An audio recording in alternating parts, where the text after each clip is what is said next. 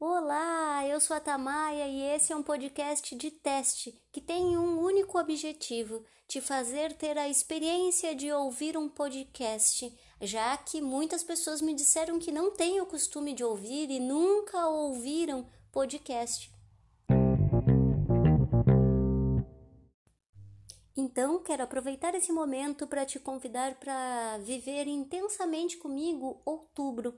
Outubro é o mês das professoras, o mês do dia do professor.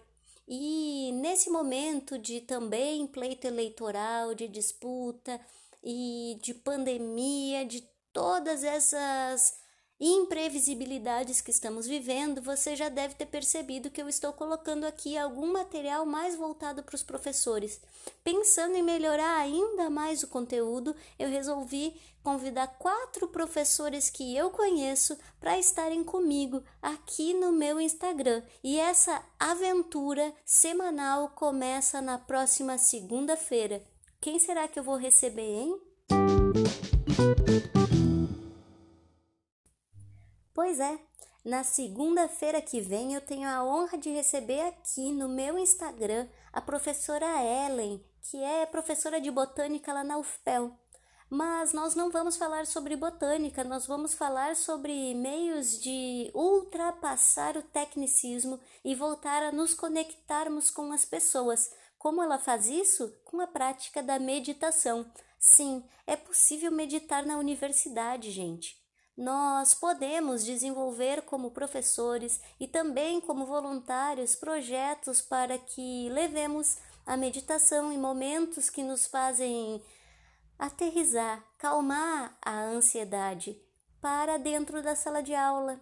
E é por isso, para contar essa história e também para falar um pouco mais sobre o que é ser professor na universidade, é que a Ellen estará aqui. E eu espero todos vocês para esse momento será na segunda-feira, dia 5, 19 e 30 da noite.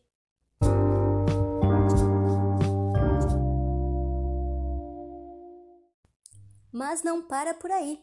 Na próxima semana nós vamos receber o professor Alex e na outra semana, na terceira semana de outubro, nós já estamos marcando com a professora Patrícia, que é gestora, ela é diretora de uma escola estadual aqui no Rio Grande do Sul, aqui em Pelotas. E o que é ser professor para essas pessoas? O que é e qual o papel do professor para ti? Deixa aqui nos comentários que eu quero saber tudo o que tu pensa.